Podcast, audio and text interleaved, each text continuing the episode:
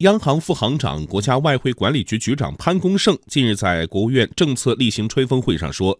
今年以来，央行和相关部门按照几家台思路，出台了一系列政策措施来支持民营企业和小微企业融资。下一步将重点把这些政策落实，真正落实到位。来听央广经济之声记者蒋勇的报道。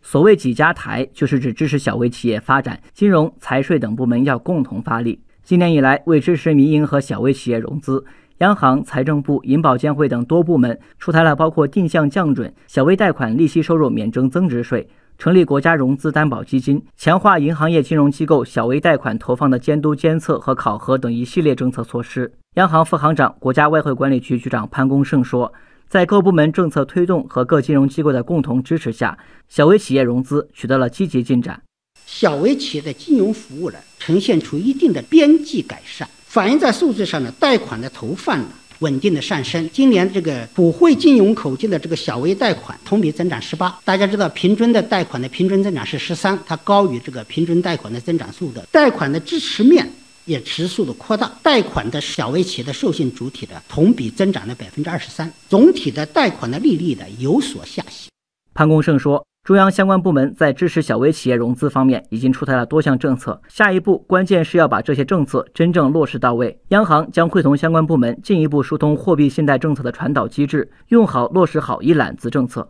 为小微企业的发展提供持续的动力。潘功胜说，政策落实的关键要看商业银行，尤其是商业银行的基层分支行，要充分调动商业银行的积极性，层层压实责任，打通政策传导的最后一公里。我们国家出台的一些对于民营企业、小微企业融资的这样的一些支持政策，它需要通过金融市场和金融机构去传导。金融机构的内部的政策的安排，它对于这个传导的这个效率和效果是非常重要的。因为民营企业和小微企业，它的接触的界面呢，一般在商业银行的基层行。怎么样使这些基层行有更多的动力和积极性去做这些事情？比如说，这个绩效考核和员工的收入和基层行的这个收入是什么关系？对于这样的一些政策的安排呢，它涉及到基层银行和基层的员工，他愿不愿意去做这个事情？鉴于目前民营企业违约风险有所上升，金融市场对民营企业风险偏好下降的现实情况，央行金融市场司司长季志宏说：“